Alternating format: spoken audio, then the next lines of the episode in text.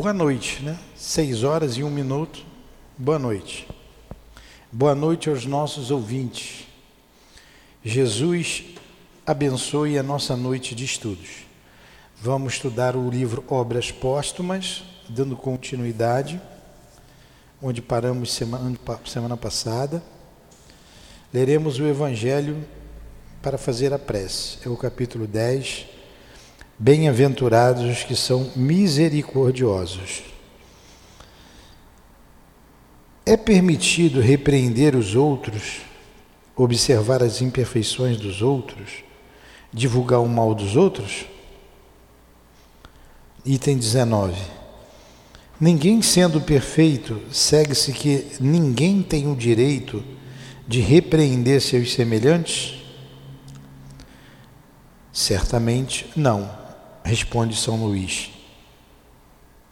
Porque cada um de vós deve trabalhar visando ao progresso de todos, sobretudo daqueles que estão sob a vossa dependência.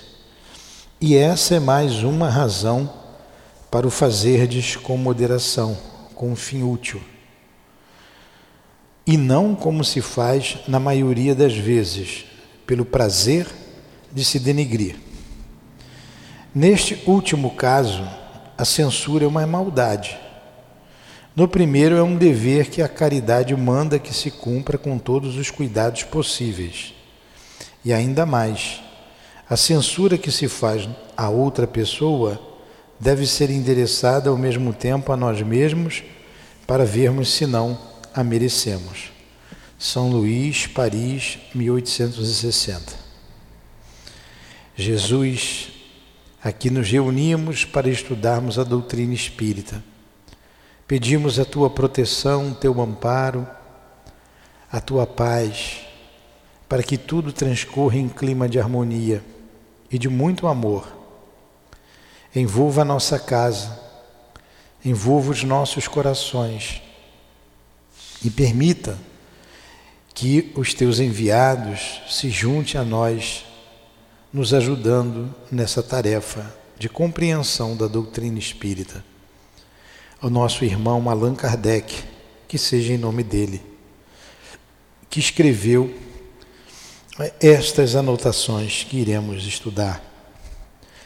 Em nome da direção espiritual da nossa casa, do nosso irmão altivo e dos guias que nos dirigem, nossas irmãs queridas, da minha amada Lourdinha, em nome desses espíritos, em nome do amor, em nome do nosso amor, do teu amor e do amor de Deus.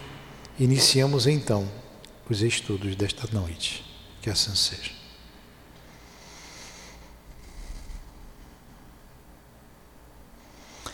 Vamos lá. Vocês estão com obras póstumas aí? Está aí com o teu? Você está? Dá ali para ela. A Dilane não está aqui. Nós paramos na questão do perispírito ali. Nós vamos terminar o perispírito. Nós começamos a estudar. Hum? Então. Manifestações dos espíritos. Nós começamos aqui, certo? Manifestações dos espíritos caráter e consequências religiosas das manifestações espíritas. Nós vimos item 1, 2, 3, 4, 5, 6, 7, 8. Aí íamos entrar agora no perispírito, não é? Acharam?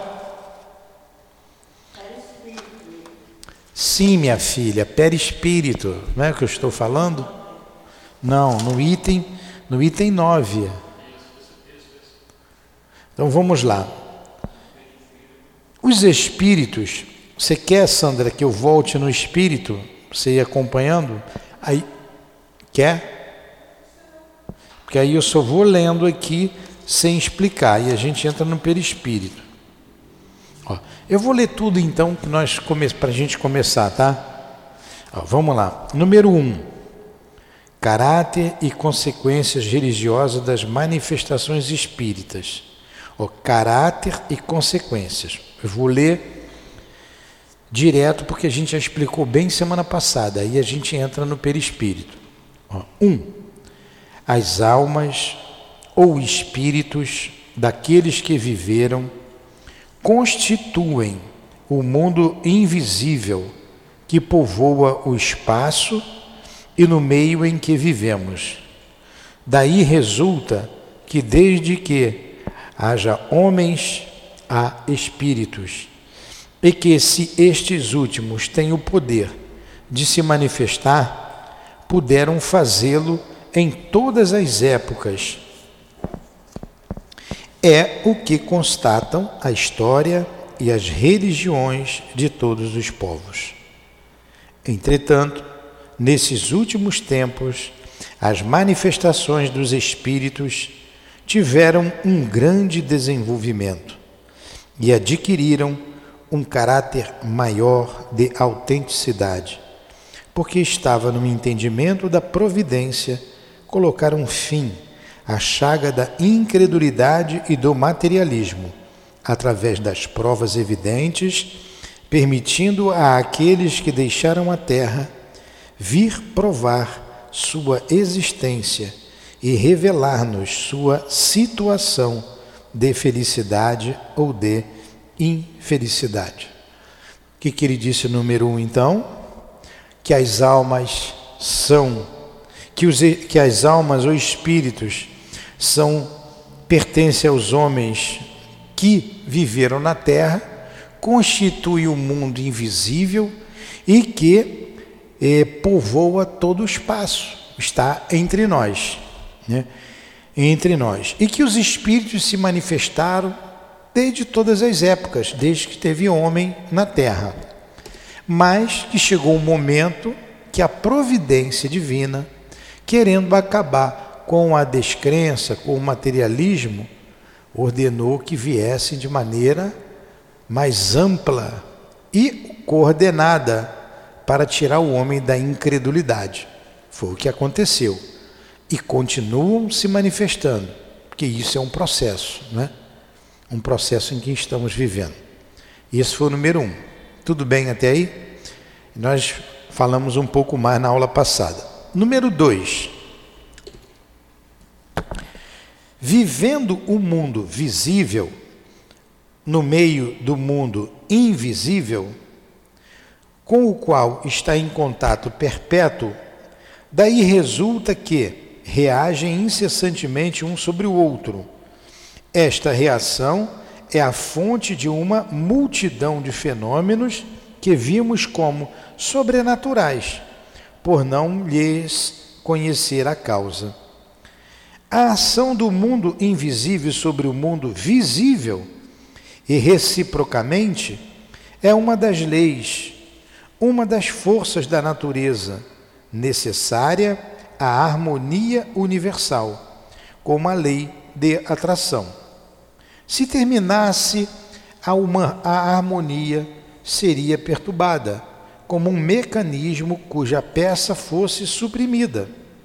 Essa ação, tendo sido fundada sobre uma lei natu da natureza, daí resulta que todos os fenômenos que ela produz nada tem de sobrenatural. Assim, pareceram porque não se conhecia a causa destes, como aconteceu com certos efeitos da eletricidade, da luz e etc. Então, o que ele disse no número 2? E vivendo os espíritos em nosso meio, eles agem e nós reagimos e também agimos então interagimos, encarnados e desencarnados. E essa relação provoca uma série de fenômenos que o homem considerava sobrenaturais, porque não conhecia a causa. Hoje nós estudamos e vemos que essa ação recíproca é uma das leis da natureza, é lei de Deus. Portanto, não tem nada de sobrenatural, absolutamente nada, porque ela está fundada sobre a lei natural ou lei da natureza. Correto? Alguma pergunta? Número 3.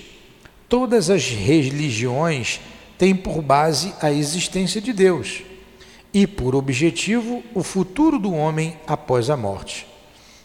Esse futuro, que tem para o homem um interesse capital, está necessariamente ligado à existência de um mundo invisível, assim como o conhecimento desse mundo foi de todos os tempos o objeto de suas pesquisas e de suas preocupações.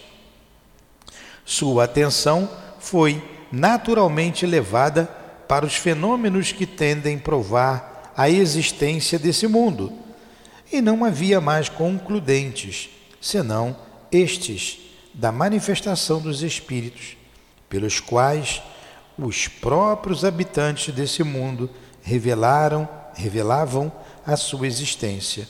É por isso que esses fenômenos tornaram-se a base da maioria dos dogmas de todas as religiões.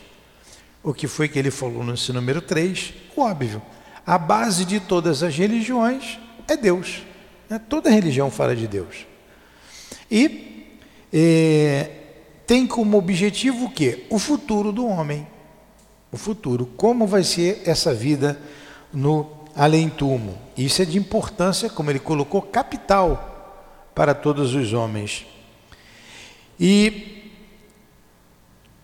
esse conhecimento, essa existência do mundo invisível, sempre existiu de todos os tempos. Os homens vão tirando as suas conclusões. E, naturalmente, com a doutrina espírita, esse futuro teve uma nova visão, né? Uma nova visão, diferente das outras que já haviam acontecido antes. Então, através das manifestações dos espíritos, a gente sabe que a gente sobrevive e que vai continuar progredindo no mundo espiritual. E temos sempre, por sermos espíritos imperfeitos, é, que retornar à carne para a reencarnação. Então, esses, esses espíritos, eu só acrescentei um pouco mais, eles provaram a existência do mundo espiritual através das manifestações mediúnicos. E é através dessas manifestações que a doutrina espírita tirou as suas conclusões, que todas as demais religiões tiraram as suas próprias conclusões. Tudo bem? Número 4. Tendo o homem instintivamente a intuição de um poder superior, foi levado em todos os tempos a atribuir a ação direta dessa potência os fenômenos cuja causa lhe era desconhecida e que passavam aos seus olhos como prodígios e efeitos sobrenaturais. Essa tendência foi considerada pelos incrédulos como a consequência do gosto do homem pelo maravilhoso. Não procuram, porém, a fonte desse amor pelo maravilhoso. Ela está simplesmente na intuição mal definida de uma ordem de coisas extracorporal. Com o progresso da ciência e o conhecimento das leis da natureza, esses fenômenos têm pouco a pouco passado do domínio do maravilhoso para o dos efeitos naturais, de uma maneira que o que parecia sobrenatural outrora, hoje não é mais. E o que ainda o é hoje, não será mais amanhã. Ele começa dizendo que o homem tem instintivamente é, a ideia de um poder superior. Ele tem. E a causa de tudo que acontece conosco vem de Deus, vem desse poder superior, superior. E se tem Deus, se tem essa causa superior, vem aí é, esses fenômenos têm que ser de uma ordem natural, lei de Deus. E devagarinho a gente sai desse, desse, desse conceito do maravilhoso, para do sobrenatural, do maravilhoso, para o conceito do natural. Né? Não há milagres, não há coisa sobrenatural. O que era antes sobrenatural, com a doutrina espírita se tornou natural. E o que hoje ainda consideram sobrenatural, amanhã considerarão natural, porque está dentro das leis de Deus. Os fenômenos, dependendo das, da manifestação dos espíritos pela sua própria natureza, tiveram que fornecer um grande contingente aos fatos reputados como maravilhosos. Mas devia vir um tempo em que a lei que os rege, sendo conhecida, eles voltariam como os outros para a ordem dos fatos naturais. Esse tempo chegou e o Espiritismo, fazendo conhecer essa lei, dá a chave para a maioria das passagens incompreendidas das Escrituras Sagradas, fazendo-lhes alusão e dos fatos vistos como miraculosos. Então, vem a doutrina espírita para desmistificar tudo isso. Número 5, ainda sobre o espírito, assinala Kardec. O caráter do fato miraculoso é de ser insólito e excepcional. É uma derrogação das leis da natureza, desde que um fenômeno se reproduza em condições idênticas, é que está sujeito a uma lei e não é miraculoso. Esta lei pode ser desconhecida, mas nem por isso deixa de existir. O tempo encarrega encarrega-se de fazê-la conhecido. Então, uma coisa miraculosa é uma coisa insólita, excepcional, é uma mágica. Isso, isso é que é miraculoso. Como ele vai dizer aqui, o movimento do sol, o movimento da terra, estancado por Josué, isso seria um verdadeiro milagre. Como é que ele vai parar o sol? Como é que ele vai apagar o sol? Como é que ele vai parar a terra? Isso é derrogação da lei da natureza. Essa história está mal contada. Né? Pode ter sido um eclipse lunar, é, provavelmente o que foi que aconteceu. Mas ele não fez um milagre. Isso seria um milagre. É, derrogar o movimento dos astros. Isso sim seria uma derrogação da lei, da lei da natureza. E a lei não é derrogada. Porém, não existe isso. Deus não ia derrogar a sua própria lei. Então tudo está dentro da natureza, das leis naturais. E mesmo sendo eclipse, não foi ele que. Mesmo que teve o eclipse, não foi ele que provocou. Exatamente. Pois é, não tem como você parar o planeta, não tem, não tem como. É, seria um verdadeiro milagre, porque seria a derrogação da lei. Mas se o fato pudesse reproduzir-se em dadas condições, é que estaria submetido a uma lei e deixaria conseguinte de miraculoso. Se isso tivesse dentro, dentro das leis, aí sim, não seria miraculoso. Mas não está. Como é que você vai parar o giro da Terra? Como é que você vai apagar o sol? Que mágico é esse? Que poder é esse? Nem Deus faria isso. Porque Deus criou leis estáveis e ele não deixaria que a sua lei se perdesse, se estabilizasse. Não é? Vamos aqui para o número 6.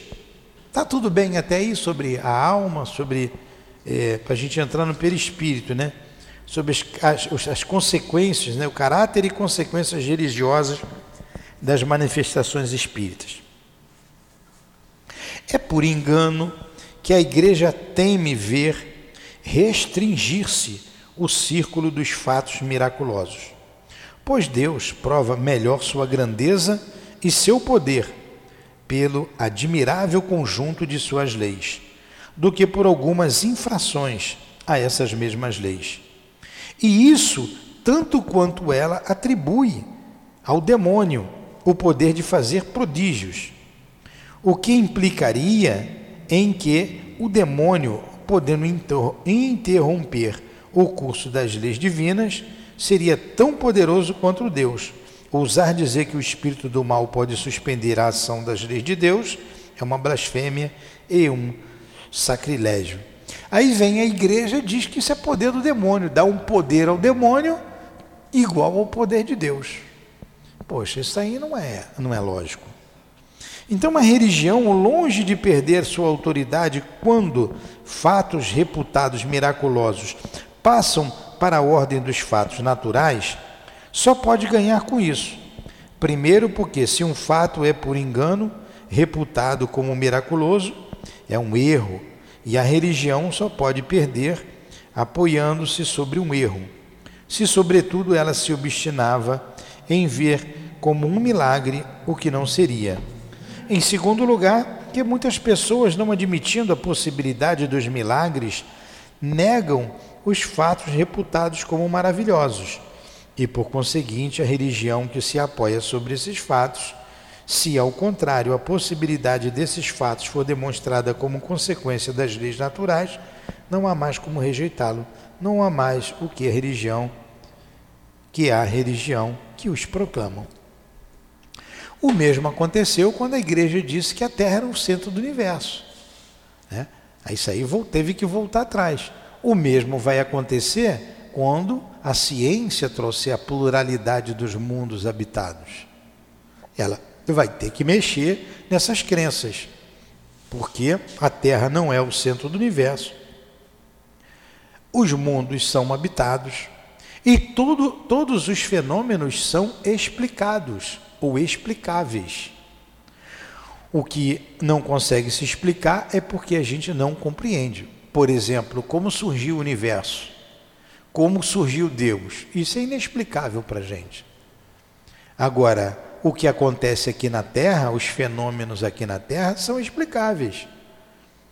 Antigamente, no tempo antigo, não se entendia por que caiu um raio. Aí tinha o Deus do trovão. Por que, que as chuvas caíam? Como é que vinha tanta água do céu? Não se sabia que a água evaporava dos mares, dos rios, dos grandes lagos, formavam as nuvens. Depois elas se precipitavam. Aí o Deus da agricultura, porque ele faz chover, ele faz molhar a terra. Aí o homem vai se desenvolvendo, algumas coisas que Jesus fez, ou tudo que Jesus fez, o homem não compreendia, então ele, ele reportou a um milagre. Mas hoje em dia não cabe mais esses milagres. Entender os feitos de Jesus como milagres.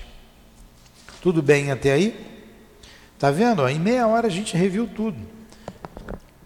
Sete. Os fatos constatados pela ciência de uma maneira peremptória não podem ser infirmados por nenhuma crença religiosa contrária. Quer dizer, se a ciência falou peremptoriamente, quer dizer, com. O que é peremptório? Com firmeza, com sem, sem dúvida né? nenhuma. Hã? Com convicção não pode ser infirmado. O que é infirmado? Negar. Não pode ser negado por nenhuma crença religiosa contrária. Por exemplo, a ciência nega perimptoriamente que o mundo não foi feito em seis dias. Mas ainda tem gente ignorante que acha que Deus fez o mundo em seis dias. Não fez. Não fez. Deus, para ser poderoso, ele não precisa fazer o mundo em seis dias. Ele é muito mais poderoso se você entender as leis de Deus para que o mundo se desenvolvesse. Então não tem como religião nenhuma ir contra o fato. Contra o fato de que a terra não foi criada em seis dias e que muito menos Deus precisava descansar. Isso é peremptório. A religião só pode ganhar em autoridade seguindo o progresso dos conhecimentos científicos e perder em permanecer para trás ou em protestar contra esses mesmos conhecimentos em nome dos dogmas. Quando Galileu lá que desenvolveu, né, ajudou a desenvolver o telescópio, que a igreja queria condená-lo à fogueira, não condenou porque ele tinha parente lá na, na, na igreja, ela estava negando, não, não, não, não. Não é a Terra que gira, gira é, é o centro do universo. Até que chegou um momento que não deu mais para segurar isso. E ela tem que caminhar conforme a ciência. Como disse Kardec, se a ciência provar que alguma coisa aqui está errada, você abandona a tese e segue a ciência. Senão você corre o risco de ser ridicularizado. Então, a religião só pode ganhar em autoridade seguindo o progresso dos conhecimentos científicos e perder em permanecer para trás ou em protestar contra esses mesmos conhecimentos em nome dos dogmas, pois nenhum dogma poderá prevalecer contra as leis da natureza, nem anulá-las. Um dogma fundado sobre a negação de uma lei da natureza não pode ser a expressão da verdade. O Espiritismo, fundamento, fundamentado no conhecimento das leis incompreendidas até hoje, não vem absolutamente destruir os fatos religiosos, mas sancioná-los, dando-lhes uma explicação racional. Vem destruir apenas as falsas consequências que foram deduzidas em decorrência da ignorância dessas leis ou de sua interpretação errônea. O Espiritismo vem fazer justamente o que Jesus fez. Jesus veio contestar as ideias supersticiosas dos fariseus. Ele vem contestar. E o Espiritismo também vem dizer, vem contestar contra esses dogmas absurdos, caminhando sempre com a lei da natureza, com a racionalidade. A ignorância das leis da natureza levando o homem a procurar causas fantásticas para os fenômenos que não compreende é a fonte das ideias supersticiosas, das quais algumas são devidas aos fenômenos espíritas mal compreendidos. O conhecimento das leis que regem os fenômenos destrói essas ideias supersticiosas, conduzindo as coisas à realidade e demonstrando o limite do possível e do impossível. Tudo bem até aí? Revimos então, como dissemos em meia hora, a aula passada. Mas a leitura deu para compreender bem, né? Ficou nenhuma dúvida. Entramos então no, primeiro parágrafo, parágrafo primeiro, que ele fala sobre o perispírito, princípio das manifestações. E diz o nosso Allan Kardec: os espíritos, número 9, como foi dito, têm um corpo fluídico, ao qual se dá o nome de perispírito. Sua substância é tomada do fluido universal ou cósmico, que forma e o alimenta, como o ar forma e alimenta o corpo material do homem. O perispírito é mais ou menos etéreo, segundo os mundos e segundo o grau de depuração do espírito nos mundos e nos espíritos inferiores, sua natureza é mais grosseira e aproxima-se muito mais da matéria bruta. Allan Kardec chegou à conclusão, através dos estudos com os espíritos, que o espírito é alguma coisa que a gente não consegue definir e que ele está envolto por um corpo fluídico, que ele deu o nome de perispírito. E a natureza dele é o fluido cósmico universal é matéria, mas uma matéria quintessenciada. E que o homem tem, além, do, além de espírito que ele é, ele tem também esse corpo fluídico e o corpo físico. O corpo físico morre, o espírito continua com seu corpo fluídico ou perispírito. Na encarnação, o espírito conserva seu perispírito. O corpo não é para ele senão um segundo envoltório mais grosseiro mais resistente, apropriado às funções que deve preencher e do qual despoja-se com a morte. Então a gente tem um corpo físico condizente com as funções que exercemos aqui na Terra. O corpo físico de um outro planeta, de um espírito em outro planeta que ainda precise do corpo físico, ele é condizente com a natureza daquele planeta, das necessidades que aquele espírito terá que é agir naquele planeta. Então a gente tem esse corpo pesado que quando a gente acabar a nossa tarefa, a gente tem que deixar ele para trás. A gente usa, aí vai continuar com o corpo espiritual, é o perispírito que jamais abandona um homem. O perispírito é o intermediário entre o espírito e o corpo. É o órgão de transmissão de todas as sensações. Para as que vêm do exterior, pode-se dizer que o corpo recebe a impressão. O perispírito a transmite o espírito, ser sensível e inteligente. Percebe-a. Quando o ato parte da iniciativa do espírito, pode-se dizer que o espírito quer o perispírito, quer, o perispírito transmite e o corpo executa. Ficou bem claro? Então, o perispírito é um corpo sutil. O corpo físico é uma matéria muito pesada. O espírito não tem como agir diretamente sobre o corpo físico. Ele precisa de um intermediário. Então, o espírito age no perispírito e o perispírito age sobre o corpo físico. E quando a gente tem uma ação exterior no corpo, o corpo transmite ao perispírito e o perispírito ao espírito, para que o espírito registre tudo que está externamente. Ficou bem claro? Alguma dúvida, seu, seu Antônio? Não, seu Carlos. O senhor está entendendo bem? É.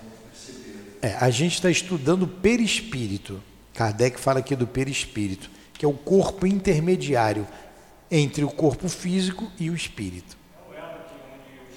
É o elo que une o espírito ao corpo físico. Tá? É isso que a gente está estudando. Aí no número 11 ele diz assim: o perispírito não está absolutamente fechado nos limites do corpo, como numa caixa. Pela sua natureza fluídica, ele é expansível, irradia para fora e forma em torno do corpo uma espécie de atmosfera que o pensamento e a força de vontade podem ampliar mais ou menos. Donde se segue que pessoas que não estão absolutamente em contato corporalmente podem estar através do seu perispírito, a transmitirem-se, sem ter consciência, suas impressões, algumas vezes mesmo intuição de seus pensamentos. Pois que coisa interessante essa daqui, ó. Essa aqui você não sabia, Sandra. É...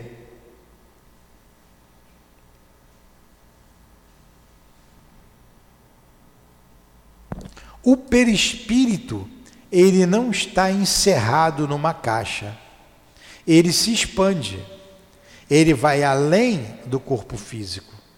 E nós nos relacionamos também pelo perispírito, de perispírito a perispírito. Daí a gente ter intuição dos pensamentos do outro, a gente pegar, a gente sentir. Vocês sabiam que essa relação também de simpatia, de antipatia, também se dá por essa expansão? A gente tem algo em torno da gente que se chama túnica eletromagnética, ou, como dizem os esotéricos, aura. A própria Terra tem uma psicosfera, podemos dizer, uma túnica eletromagnética que é o resultado do pensamento dos homens que habitam o planeta. Por isso é conhecido como planeta escuro, um planeta sombrio, por, por quê? Porque essa escuridão é o resultado dos sentimentos e pensamentos do homem. Mas cada um de nós tem isso. Por que o perispírito? Porque o espírito pensa, sente, irradia. O perispírito também. Então nós temos uma claridade ou uma obscuridade. Quando nós passamos um pelo outro, essa túnica eletromagnética esbarra no outro, a gente tem a sensação de simpatia ou de antipatia. Mas o perispírito irradia o pensamento do espírito, né? Sim. O perispírito ele vai irradiando. Ele, é, é, é, ele irradia o pensamento do espírito. Por isso tem cor. Essa, essa aura, o túnica eletromagnética para a gente tem cor, tem peso, tem cheiro. Tudo isso. É o resultado do que pensa, do que sente o espírito. 13, ou é 12? 12. O perispírito, sendo um dos elementos constitutivos do homem, representa um papel importante em todos os fenômenos psicológicos e até um certo ponto nos fenômenos fisiológicos e patológicos. Quando as ciências médicas levarem em conta a influência do elemento espiritual na economia, terão dado um grande passo e horizontes completamente novos abrir-se-ão diante delas. Muitas causas de doenças serão então explicadas e poderosos meios de combatê-las serão encontradas. Então ele disse muito bem, é o papel importante em todos os fenômenos psicológicos, fisiológicos e até patológicos. Então tem doenças que vêm de dentro para fora. A causa está no perispírito, a marca está ali. Como quando a ciência souber disso, identificar isso, ela vai dar um grande avanço, vai, me, vai melhorar muito a saúde do ser humano. Alguma pergunta? Está bem claro, né? Kardec bem explicadinho. No fundo, a gente já estudou tudo isso, mas é de uma beleza o Kardec resumindo esses pontos, né, esses tópicos. No número 13, ele diz assim. Hã? Você falou aí que tem doença que vem. Do perispírito, é. Se você quebrar a cabeça, se quebrar um braço, aí vem de fora para dentro. Você pega uma sarna, sarna é doença? Pois é. A maioria é, mas tem umas que são de fora para dentro. Vamos aqui. Número 13. É por, é por meio do perispírito, a gente está estudando perispírito, Marquinhos, que os espíritos agem sobre a matéria inerte e produzem os diferentes fenômenos das manifestações. O segredo das manifestações está no perispírito. Sua natureza etérea não poderia ser um obstáculo, já que se sabe que os motores mais potentes encontram-se nos fluidos mais rarefeitos e nos fluidos imponderáveis.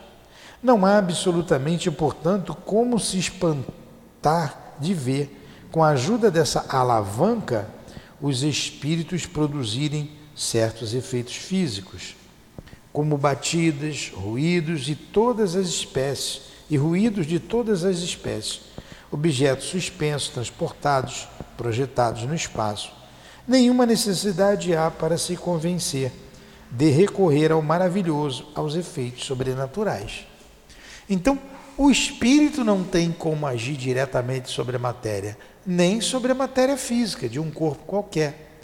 Ele age sob, através do perispírito. E nós estudamos isso bem lá no livro dos médios. Um espírito quer transportar um objeto. O espírito quer atirar uma pedra como tem casos de pedras que caíam sobre a casa de alguém, sobre roupas cortadas no varal, como tem lá no livro dos médios. O espírito quer prejudicar alguém, ele quer jogar alguém, ele age. Ele age tudo isso através do seu perispírito. Ele usa o fluido do outro, a energia do outro, que ele tem muita energia, um médium de efeitos físicos, com a energia dele, com o pensamento dele, ele vai agir então sobre aquele objeto. Ele não pega o objeto com a mão para poder tacar, porque ele não consegue, ele precisa do fluido do médium. Fala.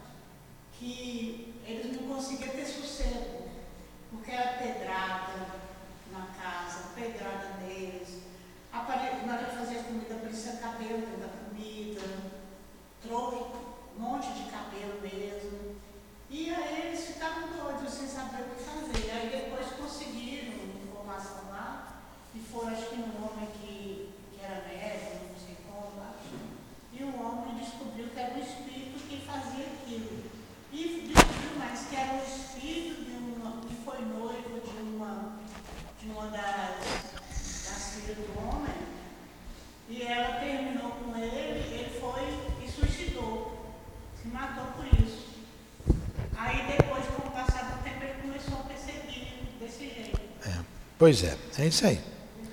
Número 14.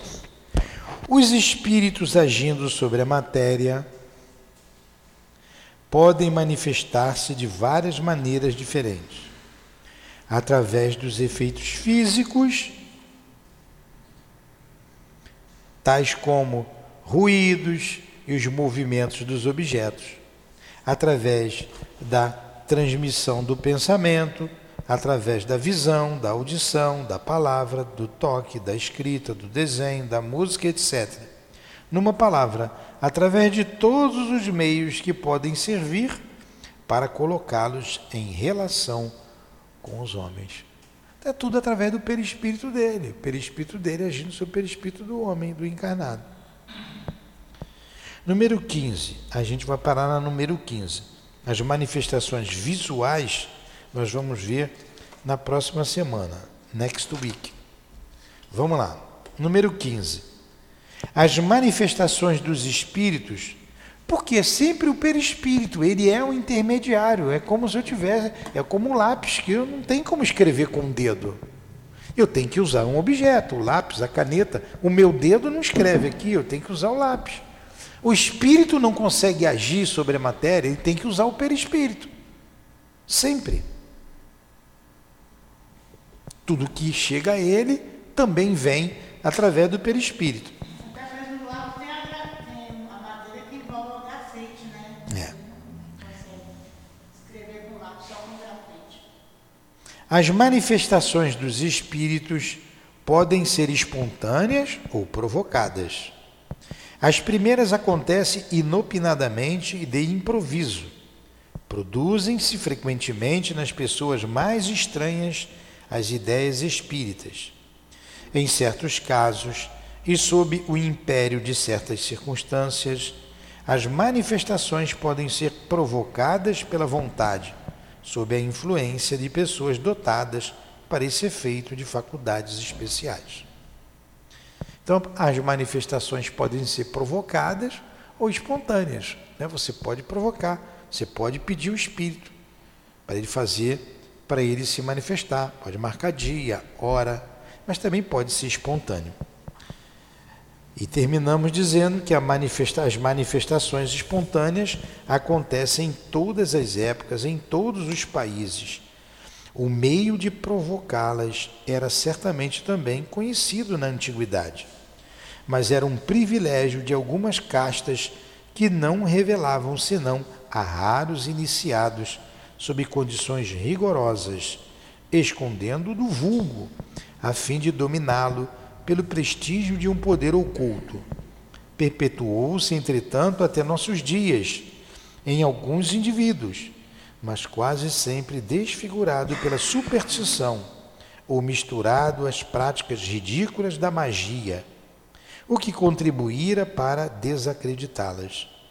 Até agora isto não passara de germes lançados aqui e ali. A providência reservava à nossa época o conhecimento completo e a vulgarização desses fenômenos, para desligá-los de suas mais alianças e fazê-los servir para o melhoramento da humanidade.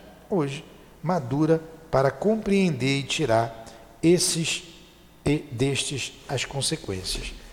Então, as pessoas da antiguidade conheciam esses fenômenos, mas era um grupo pequeno que usava para dominar o povão.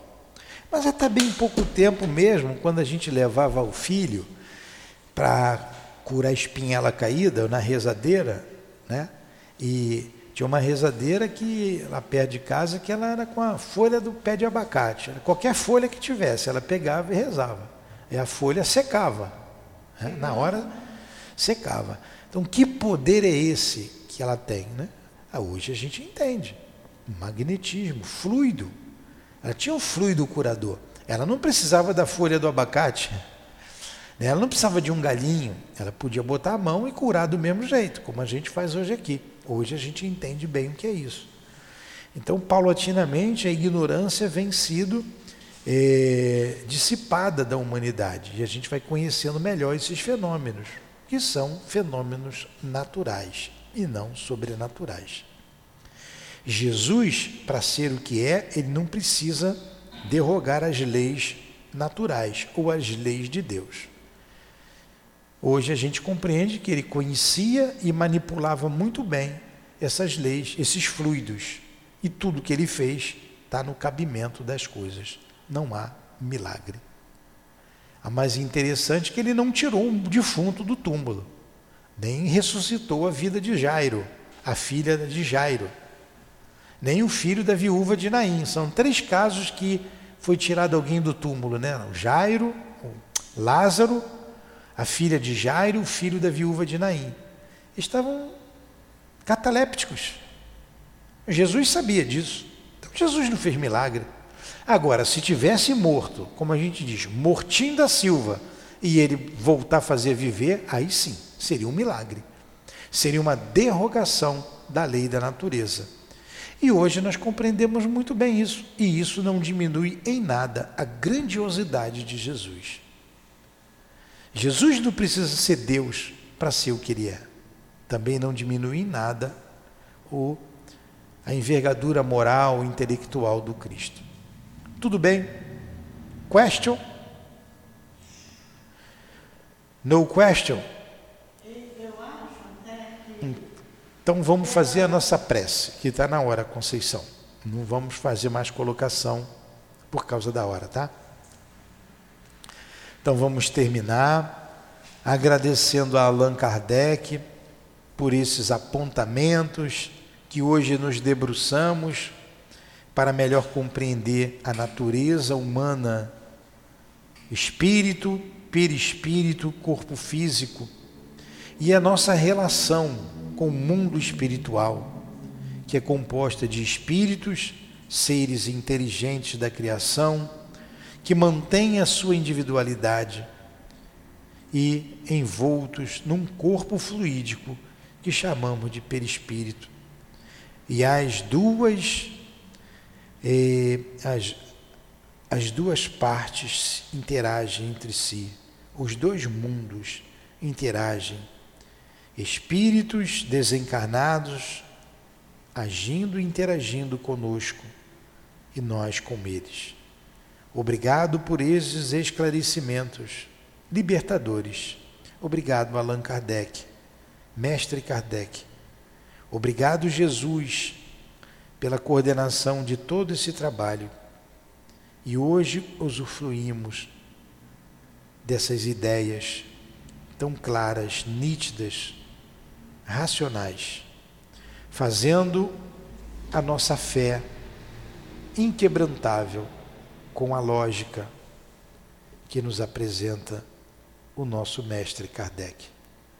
Obrigado ao altivo, aos guias da nossa casa, gratidão de sempre, às nossas irmãs, a minha querida e amada Lurdinha, em nome desses espíritos guias que dirigem a nossa casa de amor, em nome do amor, do nosso amor, do amor de Deus, do amor de Jesus, é que damos por encerrado os estudos da noite de hoje. Que assim seja. Graças a Deus.